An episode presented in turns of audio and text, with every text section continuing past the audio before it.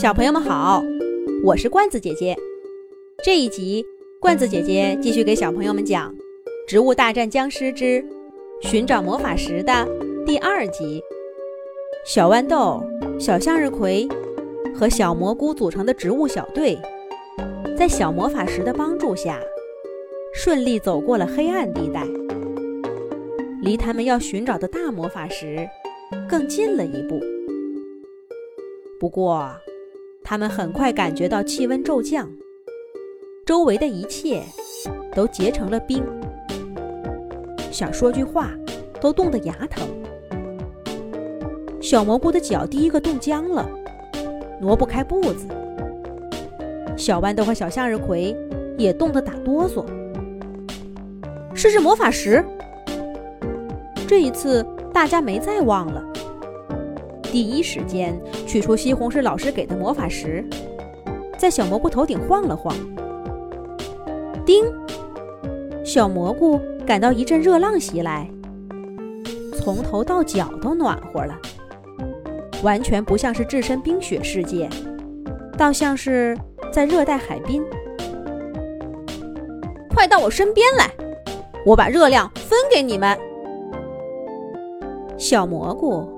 招呼着两个伙伴，他浑身散发的热量变成一个光圈儿，把小豌豆和小向日葵笼罩在其中。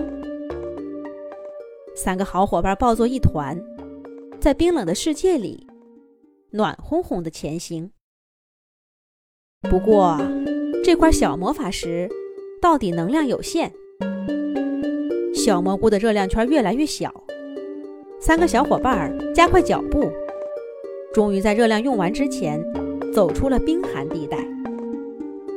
这一下，标记魔法石的山洞就在他们眼前了。那是一个不起眼的小洞口，如果不是跟地图标记位置一样，根本就不会有人在这里停留。不过呀，只要你停下来仔细看看。就会发现洞口里发出若隐若现的光。让我去看看，这魔法石究竟什么样？小豌豆说着，一冲上前。还没到洞口，一条大蛇就冷不丁地从里面窜出来，吐着红信子，直扑到小豌豆脸上，吓得小豌豆赶紧后退几步。大蛇继续紧追不放，发出恐怖的嘶嘶声，就知道想拿到魔法石没那么容易。可是大蛇这么凶，怎么打败它呢？小豌豆一边想，一边从豆荚里喷出豆豆。可是它的豆豆太小了，打在大蛇身上，就像是……再给他挠痒痒呢，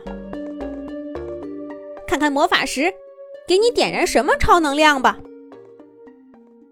小向日葵说着，把魔法石往小豌豆头上一抛，叮铃铃，微弱的光线一闪，小小的魔法石消失不见了。小豌豆却浑身充满力量，砰砰砰，他的豆荚里。接连喷出三颗豆豆，都打在大蛇头上，顿时打出三个大包。大蛇被打得一愣，小豌豆趁胜追击，又是三颗，砰砰砰，砰砰砰，豆荚里的豆豆开始了无限模式，接连不断的打在大蛇的头上、身上、眼睛上。终于把他打得落荒而逃，洞口没人把守了，神奇的魔法石就在眼前了。三个小伙伴一起上前，站在洞口。小豌豆伸手一摸，摸出一颗小小的、亮晶晶的宝石来。这颗宝石比西红柿老师给他们的那颗要小多了。但它发出的光却更明亮。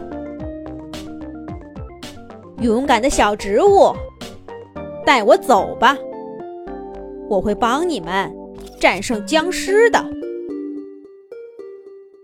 魔法石说道。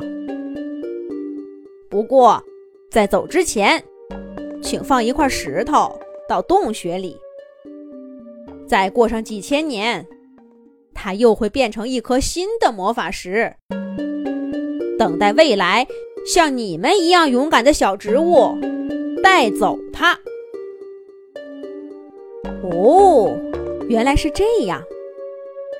那西红柿老师，小豌豆刚一想这个问题，就听见小向日葵说道：“快，快放豌豆炸弹，打倒那个僵尸！”原来他们三个不知不觉的已经回到了植物村，植物们正在跟僵尸打斗呢。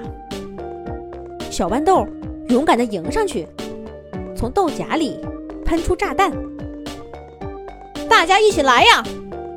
打败僵尸，小植物们，棒棒的！